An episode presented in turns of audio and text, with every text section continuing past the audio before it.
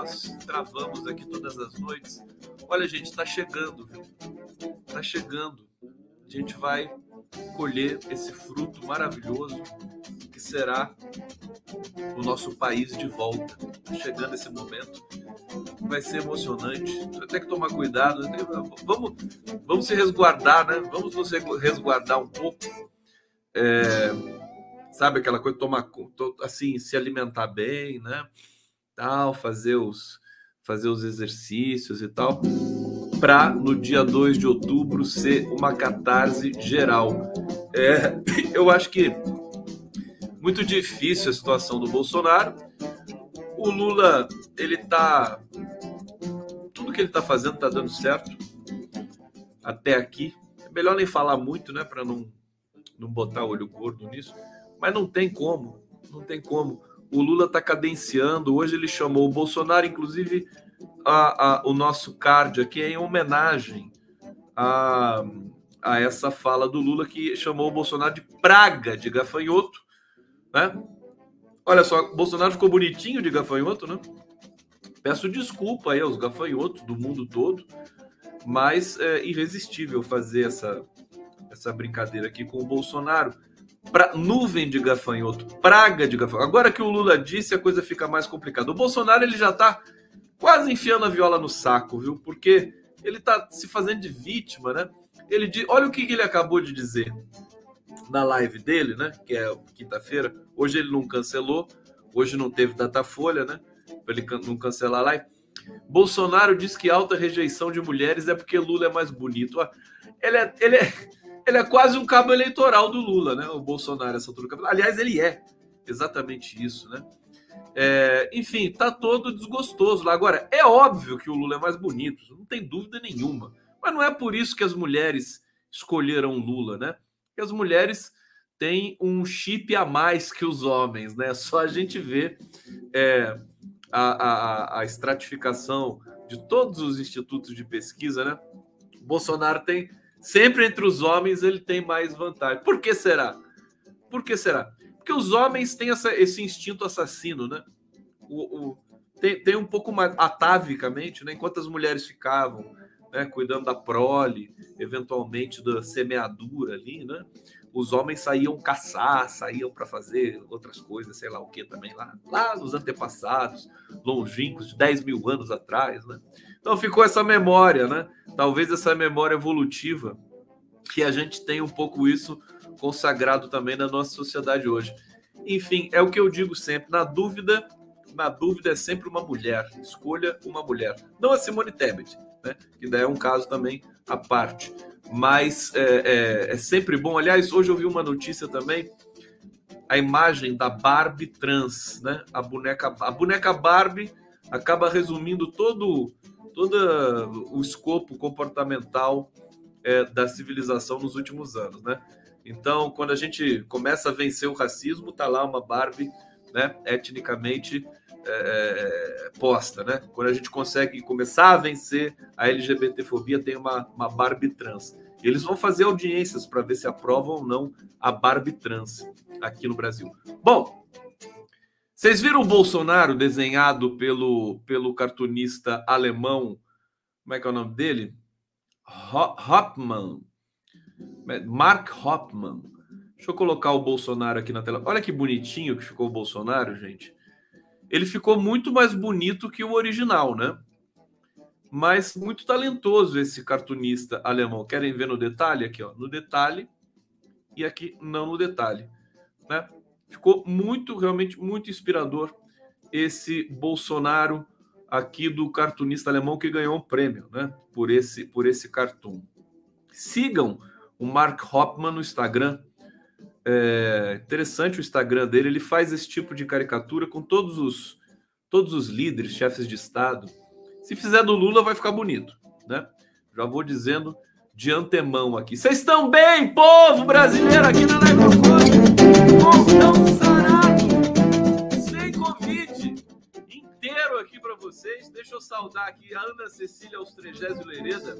Deixa eu já botar você na tela, querida. Fiquei pasma com essa candidatura. O artista enxergou a alma podre do Bozo. Obrigado, Ana, querida, que o Samuel Prates traduziu a alma do Bozo.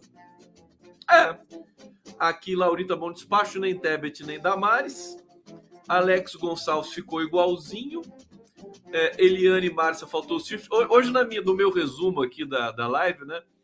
É, eu, eu, disse que o Bolsonaro está comendo o pão que ele mesmo amassou, né?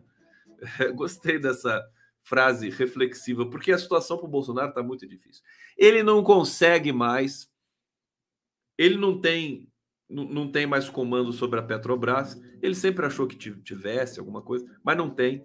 O atual presidente se recusa a sair do cargo. Ele está querendo que saia do cargo para substituir e para mexer no preço do combustível.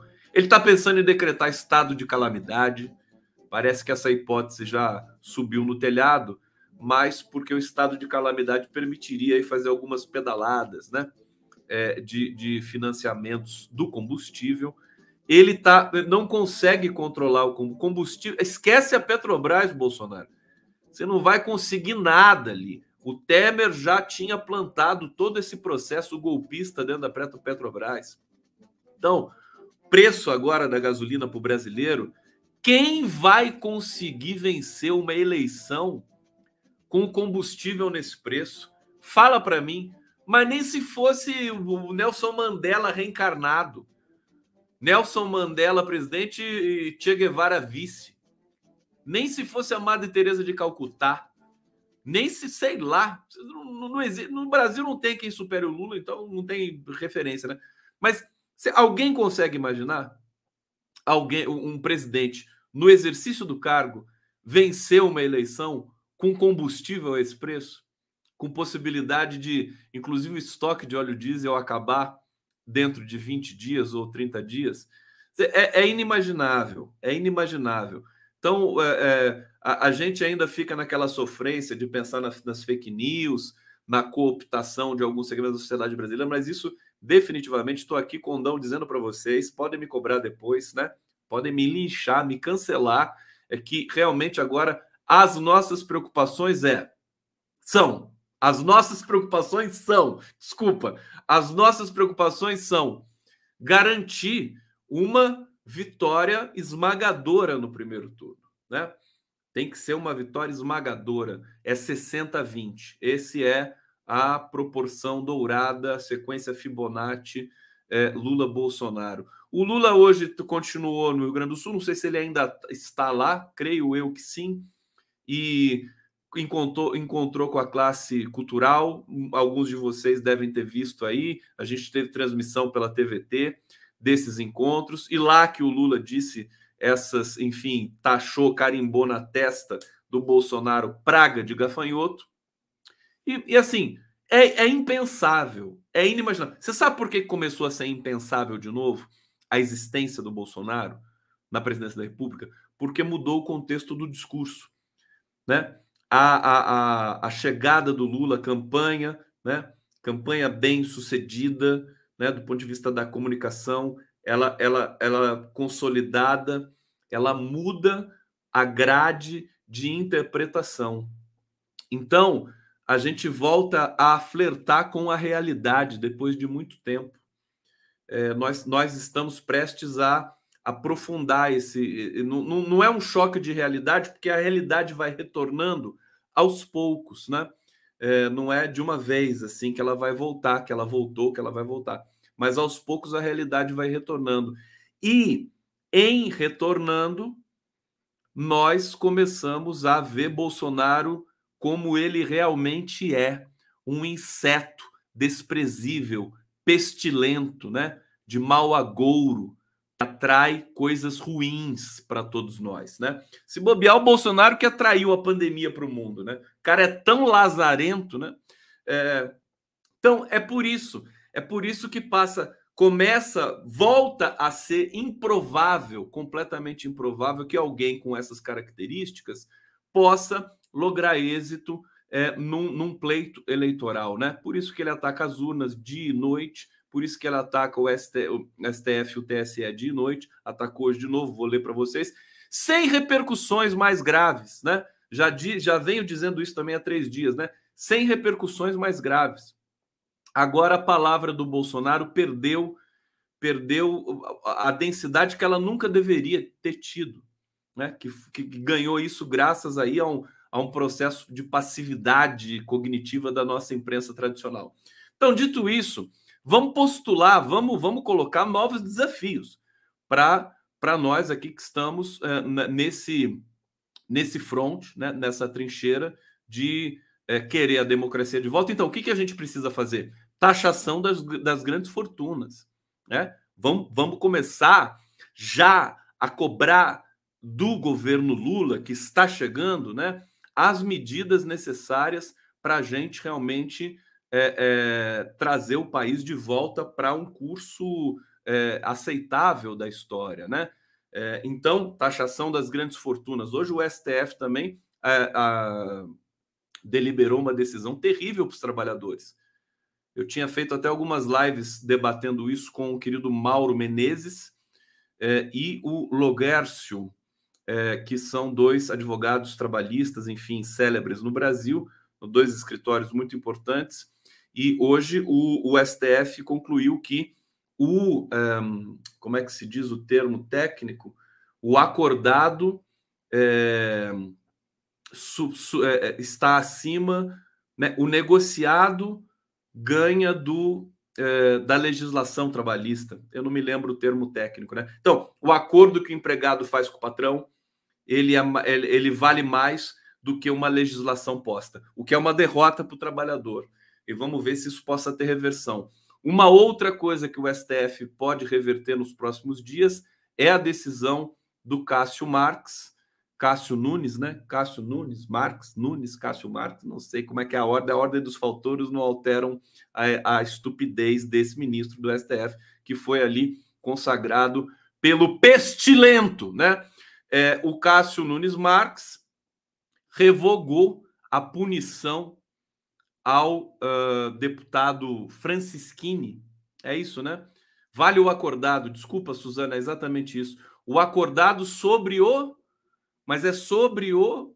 Tem, tem um outro termo, né? É, se alguém lembrar o outro termo aqui, é sobre o. É, não, não vou lembrar, legislado. Pronto, obrigado, povo brasileiro. Esse é, esse é o meu editor. O povo está aqui na live do é, prevalece o acordado sobre o legislado. É, e hoje o STF entendeu isso, que é uma derrota. Não sei se vai poder ter uma reversão disso. Com Lula na presidência, a gente pode reverter uma porção de coisas. É, mas voltando aí a, a, a essa esse momento que a gente está vivendo, eu nem sei mais onde é que eu estava aqui, estava falando do STF. Bom, os enunciados do Bolsonaro não reverberam mais e o contexto voltou a ser um contexto mais próximo daquele cenário político que a gente vivia antes da, da chegada de Bolsonaro. Você entendeu? Vocês entendem? Quer dizer, Bolsonaro chegou, tumultuou, estuporou o debate público e agora ele está retraindo. E aí o contexto volta a ser uma coisa diferente. Volta, na verdade, volta a ser uma coisa mais parecida com o que a gente conhecia do ponto de vista do debate público dentro de padrões minimamente democráticos, né? Em que o adversário não quer assassinar o outro e que o adversário não foge de todo e qualquer debate, em que o adversário não fica simulando atentado, né? E fica é, é, consagrando torturadores o tempo todo. Então a gente está voltando, por fadiga de material, ao cenário mais, é, digamos, é, favorável a que se desencadeie um processo democrático. E em função disso, passa a ser absolutamente improvável, impossível que Bolsonaro possa oferecer algum risco ao que nós estamos assistindo do ponto de vista das intenções de voto é, aí rastreadas pelas pesquisas. Tá? É, é, então, pergunto de novo para vocês: como um país que tem os combustíveis nesse patamar, os combustíveis nesse patamar de preço, vai reeleger um presidente no exercício do cargo, que tem uma inflação desse nível, que tem uma taxa de desemprego do nível que nós conhecemos. O IBGE atualizou para 10,1%, mas a gente tem uma, um mascaramento geral aí também da taxa de desemprego no, no Brasil. Violência, extermínio do povo preto nas periferias. É da alçada dos estados a segurança pública, mas passa quem administra o país também responde por isso. Tá certo? É, a Câmara de Gás lá do Sergipe. Tudo isso, a, a, a, o recorde de desmatamento na Amazônia, é, isso faz torna impossível uma reeleição de alguém como Bolsonaro. Então, a partir daí, a gente passa a ser mais ambicioso, né? Acho que temos de equilibrar isso agora, pensar nos estados. O Lula hoje exortou é, o Rio Grande do Sul, que a esquerda no Rio Grande do Sul está dividida. Você tem o Beto Albuquerque do PSB, está sustentando a candidatura dele a governador. Tem a Manuela Dávila desistiu da candidatura. Bom, ela disse que não desistiu porque ela nunca tinha asseverado nada mas é, poderia, ela poderia ser candidata ao Senado, não vai ser mais, pelo menos até onde a gente sabe. É... Desculpa. O Edgar Preto, pré-candidato ao governo do Rio Grande do Sul pelo PT, e tem mais um candidato que é pelo PDT, se não me engano. Alguém pode me lembrar? Tem mais um candidato é, da esquerda no Rio Grande do Sul. Hoje eu conversei com Jefferson Miola, na, na, no Giro das Onze com Daiane Santos, e o Miola, que mora em Porto Alegre, é gaúcho e experiencia, digamos assim, esse cenário eleitoral, ele disse que a melhor, o melhor cenário no Rio Grande do Sul seria é, como é que é? O, a Manuela Dávila, candidata a governadora. Manuela Dávila devia mesmo ser candidata a governadora, né? Manuela Dávila, governadora. É, Beto Albuquerque, para o Senado e o Edgar Preto, o, o, o Jefferson Miola não, não, falou, mas Pedro Ruas, né? Pedro Ruas, que está no PSOL, Guilherme Lamonier. Então é isso. Pedro Ruas estava lá do lado do Lula. Estava lá é, é, em todas essas, em toda essa, essa, essa caminhada do Lula aí por, por Porto Alegre, né? Então o Lula pediu demais. Ele disse que fez todo esse trabalho em Minas, no Rio de Janeiro, São Paulo. É, veja, o Lula está na ponta dos cascos, quer dizer, ele está ele tá sendo o mais competente da história. É o Lula mais competente da história na costura das alianças. Já é a maior aliança costurada é, para uma aliança presidencial, para, para uma eleição presidencial no Brasil. E resolvendo os pepinos, né? Do Rio, de Minas, de Pernambuco, da Bahia, né? Tem o Ceará que vai precisar resolver. Então, eu acho que as atenções agora, muito acertadamente, do próprio Lula e do PT, estão voltadas para as questões regionais. Vamos torcer para que o Rio Grande do Sul possa unificar. Se não puder, paciência, vamos esperar um segundo turno, né? Que o Rio Grande do Sul ele tem essa essa mística, né? É, é, é um, é um estado que tem várias, vários significados para o Brasil no sentido de ser um, um povo, enfim, é, que lutou por, pela independência, que o Rio Grande do Sul era para ser, poderia ter sido um outro país aqui na América do Sul. Você vê como o Uruguai está ali do ladinho dele, né? Mas acabou se tornando um estado do Brasil que é muito importante para todos nós, que tem uma característica diferente ali, cultura gauchesca, né? É, aguerrida, né? É, admirável também para o Brasil. Estudei muito a cultura gauchesca na minha dissertação de mestrado, já falei para vocês que estudei piadas de gaúchos, né? Tive que estudar literatura para poder entender o imaginário que está em jogo ali na constituição da identidade do gaúcho. Bom, dito isso, é, eu acredito que nós temos um, um, um cenário é, mais favorável, é, que a situação para o Bolsonaro está muito difícil. Agora, vamos ficar é, é, com, com todos os cuidados, né? Não precisamos pisar em ovos precisamos pisar em ovos. É, mas vamos ter de, o, o, devido cuidado e o devido assanhamento né, para eleger mais negros, para eleger mais mulheres, para eleger mais é, integrantes aí da comunidade LGBTQIA+. Bom, vamos lá, live do Conde aqui, ao vivo para vocês. TV2 Parcetes, TVT de São Paulo. Alô, Tarcísio, tá tudo bem? Saudade, viu, querido? Pode me ligar, viu, de vez em quando, é bom falar com você. O Atucho, o Atucho eu falo todo dia. Então, Jordão, Jordão, a gente trabalha tanto, né? Galuze, viva Galuze!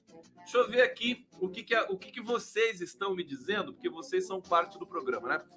Hanna, olha a Hanna aqui, que legal. Na reunião com as cooperativas, Lula estava cheio de gracinha, morri de rir, sendo de humor. É coisa que fascista não tem. Senso de humor, claro. O Lula, Lula é gênio, tem senso de humor, demais, demais. Ele estava todo engraçado mesmo, né? Ele estava falando que.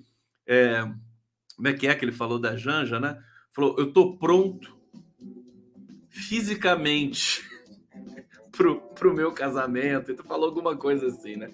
Ele tá todo tá serelepe, né? Como se falava antigamente. Tá todo serelepe. Gisele Lagos. Conde, hoje Lula tem pressa. Chegou uma idade onde cada dia vale uma vida, vai fazer em quatro anos um milagre de 365 dias. Isso é verdade, até porque Miriam Belchior, que faz parte aí da redação do programa de governo do Lula, ela, ela me disse isso num papo que a gente teve aqui, muito bacana o Lula, o sentido de urgência é o que cala mais fundo nesse momento no coração e no cérebro do Lula, né? Ele ele, ele tá fazendo assim, olha, ele tá dando uma aula para todo mundo. A gente analisa e critica e fala de lá e fala de cá, sabe? E fica milindrado, mas a verdade é que o Lula tem a campanha na mão dele, o comando da campanha é dele, com muita com muita tranquilidade, sem ter de impor, sem ter de criar tensões com setores do PT. O Lula tem, digamos, essa blindagem constituída historicamente por merecimento, quer dizer, não é nada artificial, ele é a figura emblemática da política brasileira. Então, ele tem a campanha na mão, ele tem o, o ritmo da campanha, a cadência, né? Ele segurou, ele não fala o nome do Bolsonaro, ele fala aquele cara, aquele sujeito, né? aquela praga, né? ele não menciona o nome do Bolsonaro. Então, ele tem o controle total semiótico. Inclusive, acho que o Lula, depois de um tempo, começou a criar consciência teórica também desses malabarismos que ele sabe fazer de comunicação. É, então, tá na mão dele, tá na mão. Ele vai, ele passa, faz, é como se fosse uma tour. É, tudo bem, eu acho que tem muita gente que se incomoda demais quando a gente fala das qualidades do Lula, Falar, para de ficar idolatrando. Não se trata de idolatria, se, se trata de uma constatação óbvia, tranquila. Não precisa ir muito fundo nisso. Agora, para quem tem muita sensibilidade com isso, eu posso falar de outras questões aqui na live do Conde. É que eu gosto do Lula, né? Esse é o meu problema. O Lula é amigão. É uma figura fantástica. Ele é tudo isso e é um cara né, igual a gente. Igual a gente. Esse que é o mais fantástico. A Elaine está dizendo aqui, a Manuela precisa rever essa posição de não participar. O mesmo aconteceu com Glauber Braga. Também achei super estranho, no fundo do coração, achei super estranho essa história da Manuela. Sabe? A gente nem sabia, em primeiro lugar, porque ela disse que não tinha anunciado, então ela falou que não desistiu porque nunca tinha sido candidata a senadora. Mas, pô, vamos momento importante, cara. Sabe? Excetuando, o Jean Willis saiu do Brasil. Esse cara foi muito ameaçado, mesmo de morte aqui no Brasil. A, a, a Barça Tiburi foi ameaçada constantemente. Cada um tem a sua razão de ter saído do Brasil. Mas Manuela tá no Brasil, sabe? Eu acho que tem de enfrentar isso é, com a ajuda das pessoas da solidariedade. Eu acho que é pior você voltar atrás. Isso que se eu pudesse falar um, dar um conselho para Manuela, isso é experiência própria. Quando as pessoas vêm te intimidar, te ameaçar, que é típico dos fascistas bolsonaristas, né? Vou te matar, vou te pegar na rua, né? Você é um lixo, né? A pessoa vai lá. Eu, eu quando, quando eu, eu, rarissimamente eu recebo esse tipo de, de coisa, mas de vez em quando a gente recebe. Eu dou risada, cara. Eu não me incomodo com isso, de verdade, de coração. Eu acho uma derrota para quem tem que se submeter a essa humilhação de descer a esse nível, sabe? Eu já, já nasce derrotado. Então, Eu não sei o que aconteceu ali no bastidor da vida da Manuela e tal, mas recuar é pior. Tem que ir para cima, tem que mostrar vigor, sabe? E a Manuela estava soberana lá na, na, na, na, na, no evento com o Lula e tudo mais. Ela tem o carinho do Lula, tem o carinho do PT, carinho de, todo brasileiro democrático progressista. Então, acho que ela deve repensar, sim, como está dizendo aqui a nossa querida internauta. Tem de repensar isso com toda certeza. É, vamos lá! Deixa eu ver. Célia Lacerda, Manu já é uma das maiores lideranças políticas do Brasil. Força Manu. É, não pode. É, tem, tem uma coisa, eu estava até brincando hoje com a Daiane Santos, né? Eu já tenho, eu convidei a Manuela várias vezes para dar entrevista para mim, ela nunca veio. E a Daiane estava dizendo que com ela também não veio. Olha, Manuela, assessoria, tem que vir, sabe? Não pode fazer tanta frescura assim. É bom para vocês, sabe? Porque aí, né, a gente a gente vem essa coisa da característica, né, que é uma, um pouco de nariz torcido assim, porque nós somos jornalistas democráticos, sempre tivemos do lado da democracia. Então, tende a achar um espaço na agenda até para dar uma chacoalhada. A gente é pé quente, Manuela.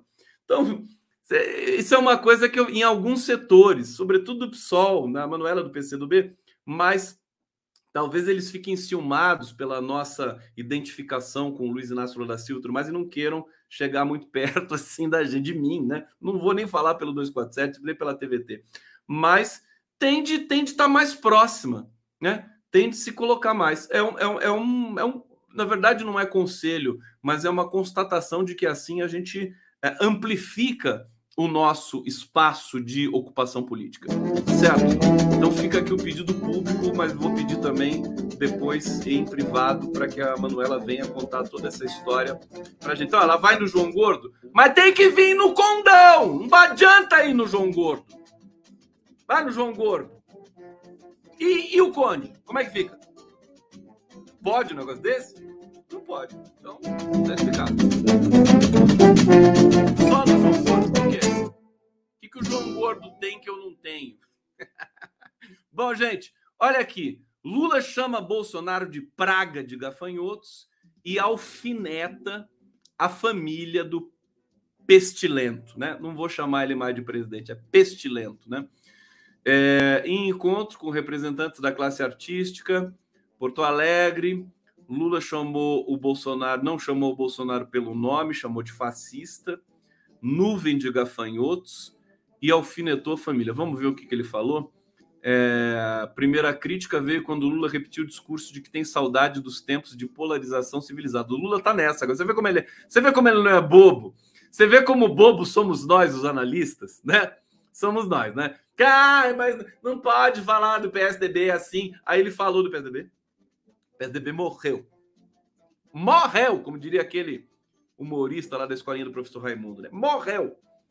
É, mas aí todo mundo reclamou: ah, não morreu, não, Lula. Para aguentar, tá bom. Eu tenho saudade do PSDB, quando a gente polarizava, era como jogar futebol. Aí, na verdade, a imprensa dá de bandeja todo um fio de discurso para o Lula nadar de braçada e ele está fazendo isso há dois dias seguidos, né? Então, falou hoje de novo, saudade da polarização. Ele vai ganhar, ele vai ganhar o Fernando Henrique Cardoso, vai ganhar todos esses tucanos históricos aí. Daqui a pouco todo mundo, todo, mas todo mundo não vai subir no palanque. O Fernando Henrique é um que vai ele, ele, ele vai fazer o L, vai gritar Lula lá, ele vai subir pelas paredes, pode ter certeza. Eu tô vendo essa cena já, né? Essa cena tá muito no, no horizonte. Então, ele disse, e o Lula disse o seguinte, né? Não é que o Alckmin não me criticasse ou eu não o criticasse. A gente fazia críticas como amigos que jogam bola. Dá butinada, pisa no pé, chuta canela, mas a gente é civilizado e continua conversando. Olha que bonito. É isso que é democracia. Que esse fascista que chegou no poder não exerce. Tá vendo a, o, o que, que o Lula conseguiu dizendo que o PSDB morreu? Ele conseguiu muito mais, muito mais eficiência comunicacional que, que, que esses bundões aí, né? é, tudo com PCA, né? Querendo atenção, querendo participar da comunicação da campanha do Lula, né? Jornalista de lá, jornalista de cá, veterano, jovem, né? Ah, não pode falar isso do PSDB, porque senão estraga. Ah, para com isso. Conseguiu tudo isso aqui, ó. Aí, ele continua. É, é, ele disse o seguinte: cutucou a família do, do Bolsonaro, né? E defendeu a produção cultural com recursos da Lei Rouanet. É, e aqui, de que família esse cara tá falando? Disse o Lula, né? Qual a experiência dele em família? Família de quem? Da nossa não é. Eu não admito que um cidadão que coloca um filho para disputar uma eleição contra a mãe venha falar de família para mim nesse país. O Lula arrebentou o Bolsonaro no meio, né? Ixi, tá vendo, tá vendo um comentário aqui todo escroto. Deixa, deixa eu tirar isso aqui, bom. Tá, sabe? É, então, assim, ele tá com o comando, tá com tá, tá de posse do seu sentido histórico, tá de posse do sentido político. Vamos para mais umas notícias e depois eu quero fechar com vocês falar um pouco da, da, da, da Petrobras, né? Que é o grande Petrobras e Eletrobras nesse momento, Bolsonaro, Arthur Lira, estão é, é, tão de olho, estão querendo. É, o, o, Bolsonaro quer se livrar da Petrobras. Hoje, o, o, a Petrobras passou no conselho do Congresso, não me lembro que conselho que é, já vou ler a matéria para vocês, para ser colocada, para ser privatizada. Eles estão correndo, né? e evidentemente não vão não vão conseguir fazer isso, né? Porque vai, vai ter a resposta já está pronta já, né? Sindicato, a FUP, né? É, sindicatos petroleiros, está todo mundo mobilizado já contra qualquer golpe aí de última instância aí do, do governo Bolsonaro no fim do, do, desse, desse mandato, né? Bom, vamos falar um pouco antes de chegar na Petrobras e na Eletrobras, falar para vocês do, da questão do PCO, né? o Alexandre de Moraes incluiu o PCO no inquérito das fake news. E isso está dando um chabu danado aí nas redes, né, progressistas ou não. Moraes deu cinco dias para o presidente do PCO, Rui Costa Pimenta, que está sempre aqui com o Leonardo Atucho fazendo live, seja ouvido pela Polícia Federal. Também determinou o bloqueio das redes sociais da legenda. Eu vi o YouTube do PCO funcionando agora há pouco. Não sei se já liberou, né? Decisão do ministro foi tomada após o perfil do partido no Twitter se referir ao ministro como skinhead de toga, insanha por ditadura, retalha o direito de expressão e prepara um novo golpe nas eleições. Bom, só dizer o seguinte: tenha o carinho.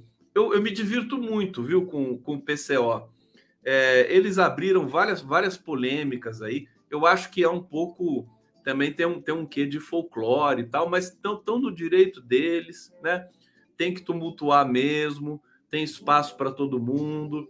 É, então, confesso. E, e, o, e o Rui Costa Pimenta, evidentemente que eu não concordo com tudo que ele diz, mas ele diz muitas coisas consequentes, né? Muitas coisas importantes. É aquela coisa, você não pode ter o preconceito de bloquear né, cancelar as pessoas. Tem que ouvir o que presta e joga fora o que não presta e segue, segue a vida. Segue, segue o, né, segue o ritmo. Como é que é aquela expressão, né? Segue o barco, segue não sei o quê. É, eu sei que friamente, né? Friamente, tecnicamente, o que o PC, o, o, o que foi anunciado pelo PCO, skinhead de toga, que vai dar um golpe, né? São, são expressões muito fortes, né? Deixa eu ver mais uma aqui, né? Sanha por ditadura, retalha o direito de expressão, prepara novo, novo golpe para as eleições, segue o baile, né? Segue o baile. É... Olha, sinceramente, só porque é o PCO, eu não posso defender esse tipo de atitude. É idêntico, né, ao que a extrema-direita acusa né, a, a, aos enunciados da extrema-direita. Então, friamente é isso. Então, acho que assim, você que você celebrar, achar lindo que o Alexandre de Moraes puniu o Bolsonaro, puniu o, o Alan dos Santos, puniu a, a Sara Giromínio lá e tudo mais, e achar que está sendo injusto com o PCO, aí é, é incoerência muito, muito braba. Né? Tem que fazer pelo menos uma formulação aí. Eu acho que tem que ser isonômico, né? Vale para um, vale para outro. Não é à toa que o próprio PCO é, defende que não se, não se deveria punir o Alan dos Santos, né? Se não me engano, eles defendem isso, né? Eles também são pró posse de armas, tem algumas questões assim no horizonte do PCO que são um pouco chocantes para quem se, se identifica com uma esquerda progressista liberal, se é que isso existe, né? A esquerda lulista, vamos dizer assim. Claro que o PCO defendeu o Lula como, sabe, talvez nenhum outro partido, foi uma coisa bonita e tudo mais, na época do impeachment da Dilma Rousseff e tudo mais. Mas tem que, tem que ter, né? Se a gente quer um, um que os, os extremistas da direita sejam punidos, a gente não pode sair é, diz, ameaçando, dizendo, incitando, para praticamente é uma incitação de violência também. Então, acho que precisa, né? O, o, o, Rui Costa Pimenta vai ser ouvido pela Polícia Federal. Vamos ver que argumentação eles vão fazer ali. Eu acho que vão, né? O, o Rui Costa Pimenta é muito mais inteligente do que qualquer figura aí da, da extremista da direita. Então ele vai poder realinhar, digamos assim, os, o, as, as uh, ações né, do, do partido é, da causa operária, que tem inclusive um nome muito bonito, Partido da Causa Operária. Então, vamos torcer. A verdade, a minha posição sobre isso, o Breno Altman já se, se pronunciou e está tá, tá dizendo também que o Alexandre de Moraes é um ditador, né? Tá achando que é um absurdo. Eu estou vendo pela questão da linguagem, pela questão da materialidade, né? É, vamos ver outras. O, o hoje concordou comigo que ah, nesse nível não dá. Então, assim, eu acho que vamos aguardar, né? Qual vai ser o desenlace disso, qual vai ser a posição do Rui Costa Pimenta. E, e a, mas acho que é pedagógico para a gente, a gente tem que tomar cuidado. Né? Se, se a esquerda não quer que a direita produza ódio, né, e fique multiplicando o discurso de ódio, nós também temos de, de, de, ficar dentro de uma certa caixinha. Entendo eu que seja assim. Vamos para o debate, né? Vamos para o debate. Que vocês estão falando aqui? Vamos ver. Vamos ver. O que vocês estão falando aqui na live do Cone? Vamos para o bate-papo. O que vocês estão falando do PCO? Eu sei que todo mundo aqui é muito apaixonado pelo PCO. Deixa eu ver. Liberdade de pensamento e de fala. É isso? Mas aí vale para a extrema-direita, então, também? É, aqui, ó. Malik Vascão. É retirar essas falas, são pelo, pelo menos agressivas. Olha lá, o Célio Pereira tá falando, você é ditador. Eu? Eu sou ditador? Então tá bom. É, vamos ver aqui. Amanhã será o PT, assim como fizeram durante o golpe. O que mais vocês estão falando aqui? Mônica Dias. Não gosto do PCO, eles abusam. Tá aqui, tem para todos os gostos. Aqui, Lúcia Maria. Rui não deveria ter atacado o STF. Lenice Davi, PCO, estou estranhando. Por que atacaram o ministro Alexandre de Moraes? Não, são por razões históricas do, do, do Partido da Causa Operária. Eles têm uma. Eu acho que eles têm de modular o tom. Só isso. Né? Podem criticar. Eu critico o STF aqui todo dia. Todo dia. A gente critica, defende, a gente defende a instituição. A gente critica algumas decisões, mas a instituição sempre, sempre tem de ser defendida. Você vê a diferença, né? Entre, por exemplo, a postura do Lula e, e, o, e o resto, vamos dizer assim, não só da esquerda, mas da sociedade brasileira de maneira geral. O Lula é o cara que mais entende e respeita o circuito institucional que dá, que serve de base para que uma democracia funcione. Né? Nós precisamos dessa dimensão institucional. Bom, tá aqui, continuem comentando. Acho que é importante que a gente debata esse fato, porque amanhã ele vai é, reverberar em todas as redes aí. É, repito, né? Acho que nós temos de ter solidariedade com, é, sobretudo, Rui Costa Pimenta e tal, mas é preciso travar esse debate e, e eventualmente recuar em algumas questões aí para não se tornar uma loucura total no Brasil de novo, né? De repente mergulhar de novo discurso de ódio para tudo quanto é lado, aí não interessa para ninguém. Bom, falar aqui do Cássio, Cássio Nunes Marques, né? Ele suspendeu a cassação do Francisquini pelo TSE, usado de exemplo contra fake news. É, as informações né, de bastidor que a gente tem por enquanto é que o STF vai responder rapidamente a, a essa digamos, arbitrariedade né, do Cássio Nunes Marques. Né? É, aliado de Bolsonaro, Francisquini foi caçado em outubro devido é, a publicação de vídeo no dia das eleições de 2018, é, em que ele afirmava que as urnas eletrônicas haviam sido fraudadas para impedir a votação no então candidato a presidente da República. É um péssimo sinal é, que o Cássio Nunes Marques levante essa lebre de novo, porque nós estamos chegando perto de mais uma eleição. E o que o Francisquini fez em 2018 foi um crime, né? E foi punido exemplarmente pelo TSE. Nós, aqui, as apostas são que o STF vai revogar essa decisão do Cássio Nunes Marques no plenário.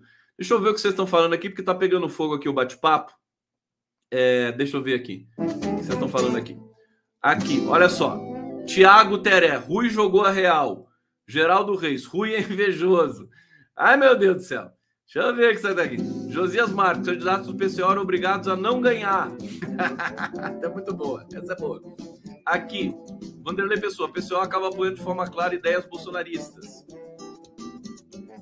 quem ocupa o espaço público está sujeito a esse tipo de veredito.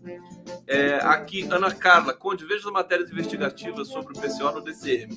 Tem uma polêmica entre o DCM e o PCO, que eu sei, entre a Fórum também. Isso eu não quero nem muito entrar. É, mas, enfim, é, nós temos de tomar cuidado, né? O campo progressista no país, se é, se quer ser chamado assim, né? Como é que o PCO se entende? Quais são as pautas do, PCO? Muitas coincidem com aquilo que a gente preconiza para o Brasil, com a retomada da democracia com Lula, mas algumas não coincidem. Aqui, Valéria Rossi Maia, o Rui não agrediu nem ameaçou o ministro. É, é chamar de skinhead de toga que é engraçado, é, né? Deixa eu tomar cuidado aqui, senão o Alexandre de Moraes vai, vai vir pra cima de mim também. Que loucura, tá muito sensível. Sensível! Bom, olha só, isso aqui me assustou um pouco, gente. Para falar, vou falar da, vamos falar da Petrobras de uma vez, né? Deixa eu pegar aqui a matéria importante, né? É, que inclusive foi divulgada não faz muito tempo. Deixa eu localizar aqui. Onde é que. Aqui, ó. Conselho aprova inclusão da Petrobras em estudos para privatização. É, Conselho do Programa de Parcerias de Investimentos, CPPI, aprovou nessa quinta-feira resolução que recomenda a edição de um decreto pelo Pestilento para permitir o, o início de estudos sobre a privatização da Petrobras. A inclusão oficial da Petrobras no PPI só pode ser feita depois do decreto. É, um comitê interministerial formado pelos Ministérios da Economia e de Minas e Energia se encarregará dos estudos, tanto sobre a desestatização da Petrobras, como sobre a venda dos contratos da PPSA, estatal que gere a comercialização do petróleo extraído da camada do pré-sal. Olha, resumir isso para vocês, né? O Bolsonaro está querendo se livrar da Petrobras numa, num circuito é, temerário, né? Ele está sendo muito pressionado, está muito atrás nas pesquisas, está é, tá perdendo aderência ali de todo o investimento que ele fez no Congresso, no Arthur Lira, né? Foi muito dinheiro sujo, né? que o Bolsonaro investiu em parlamentares, e ele está vendo tudo isso é, escoar rio abaixo.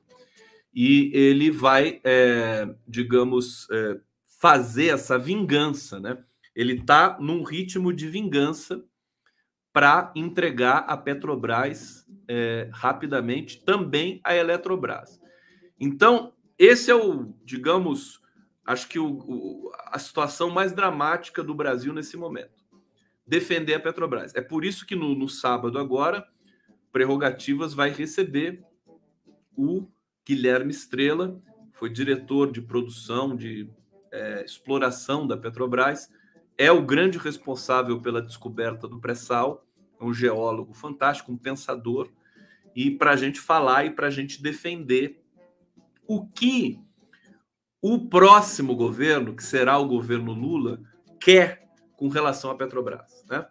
É, muita gente tem apostado que o Lula vai, é, nesse sentido, radicalizar. Por isso que ele não está falando com muita precisão né, para as pessoas que querem prospectar o, como é que vai ser o tratamento da Petrobras num eventual governo Lula. Né?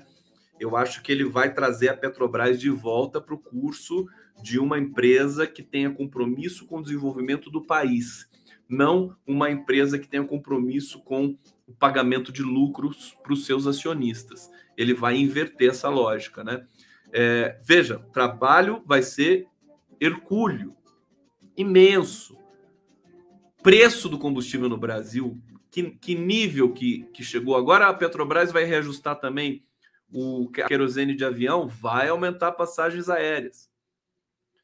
É, o Nassif estava, a gente estava conversando sobre como né, lidar com a Petrobras nesse momento. Bolsonaro está sabendo que a Petrobras está, não a Petrobras, mas o preço do combustível está impedindo que ele, que ele possa ter um, uma mera oscilação para cima nas pesquisas.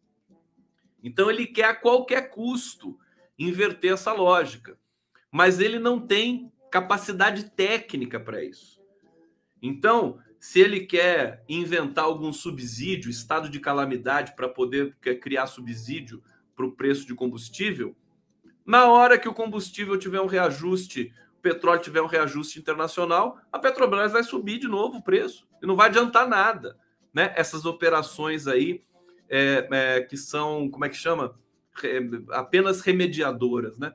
Então ele está numa enrascada, é muito difícil. Então a gente precisa ficar alerta, porque nessas nessas tramóias que contam aí com auxílio do Arthur Lira na Câmara, é, pode, evidentemente, nós temos o Senado, o Senado está sendo, é, digamos, gerido de uma maneira um pouco menos tenebrosa que a Câmara, mas vamos fazer barulho. Eu acho até interessante, tomara que ele tente, né, para mobilizar a sociedade brasileira, mobiliza os parlamentares que vão ser contra isso, mobiliza a sociedade brasileira como um todo, até a imprensa, que é majoritariamente a favor da privatização da Petrobras, eles estão se lamentando, né?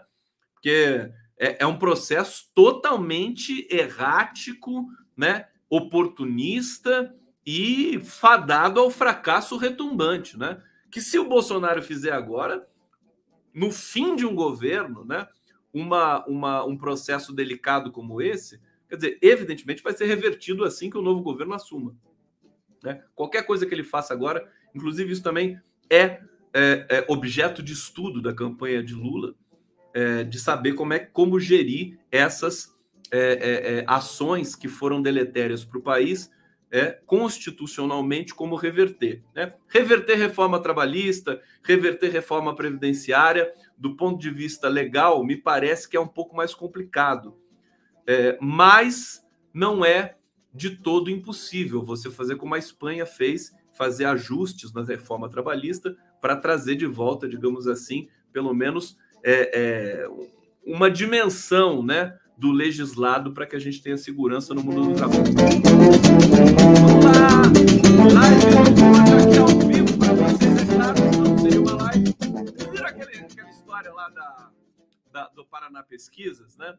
Paraná Pesquisas, que dá empate técnico entre Lula e Bolsonaro, ela recebeu um milhão e meio do governo Bolsonaro, né? É curioso, né? Curioso como o Instituto de Pesquisa se dá a esse papel, né?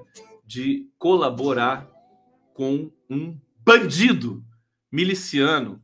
Bolsonaro 2022 na cadeia. Para os bolsonaristas que estão aqui assistindo, essa aqui é para vocês. É esse o lugar que o Bolsonaro, aliás, em 2023, né, na cadeia, e mostro aqui também mais uma vez o rosto bonitinho do Bolsonaro. Bolsonaro perde entre as mulheres, segundo ele próprio, que ele é feio, o que eu concordo. E aqui o Bolsonaro, né, praga de gafanhoto aqui, consagrada pelo Lula. Bom, essa coisa da pesquisa aqui da Paraná Pesquisas, é, a ação questiona o desvio de finalidade Randolfo Rodrigues entrou né, com uma representação. Né? Desvio de finalidade além do contrato é, ser feito com uma empresa que divulga pesquisas eleitorais para o Tribunal de Contas da União, existe o risco de que os resultados das pesquisas sejam utilizados de forma indevida. Olha, isso é um aviso, viu? Que o bolsonarismo vai usar muito de fraude em pesquisa para ludibriar os seus seguidores fanáticos. Acho que não vai dar em nada, mas tem muita gente que vai cair nessa esparrela aí é, das fraudes nas pesquisas, né? Para isso a gente não precisa. Tem o Datafolha, tem o IPEC, tem o Vox Populi, tem, tem a, a, a Quest, né? A gente está bem servido de, de, de institutos muito sólidos de pesquisa científica com relação à intenção de voto. Enfim, é, vamos ficar atento para tudo isso também. Aqui a, a, a, tem uma, uma breve, um breve comentário aqui do jornalista da Globo News, Josso Camarote, sobre a proposta de decretar calamidade, né? Ela está perdendo força, porque, segundo o Camarote, a equipe econômica está resistindo, né? É, e está é, prevendo efeitos colaterais de um suposto decreto de estado de calamidade a ala política do governo começou a desembarcar da proposta como forma de liberar verba para criar benefícios sociais em ano eleitoral. Sabe o que isso significa? Sabe o que, que isso, essa, essa história de decretar estado de calamidade? É que o governo está totalmente perdido. Ninguém sabe para onde vai.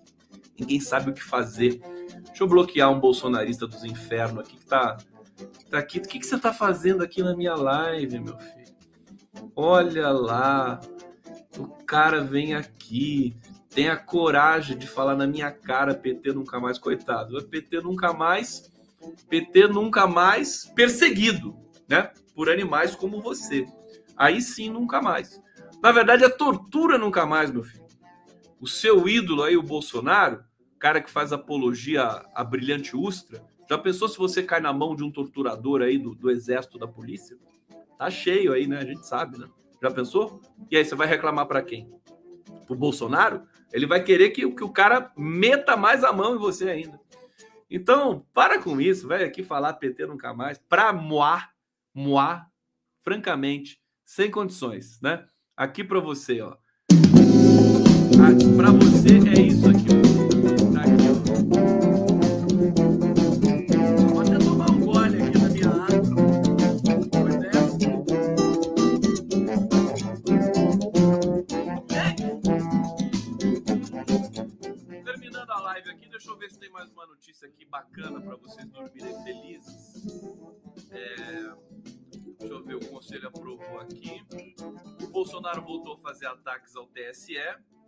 Está dizendo que o TSE não quer transparência no processo eleitoral. Está cada vez mais isolado.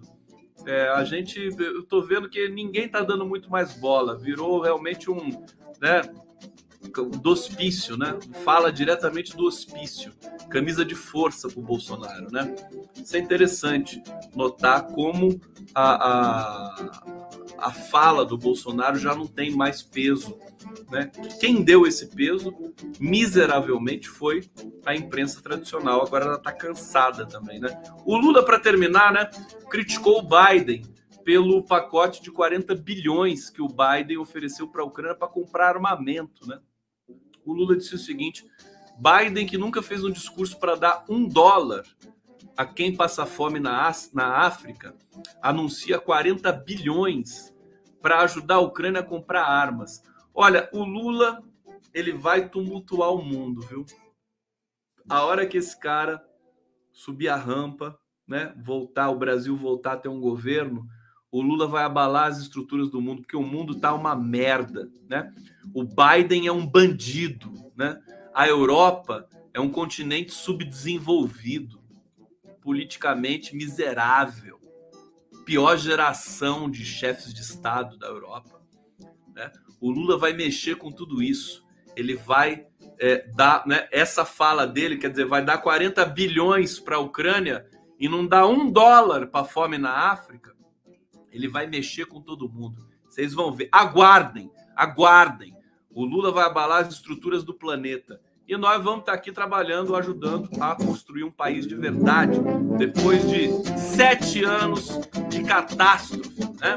patrocinada aí por essas elites brancas dos infernos. Tamo de volta, tamo, tamo com a vitória na mão, vai ser muito bom. Gente, obrigado.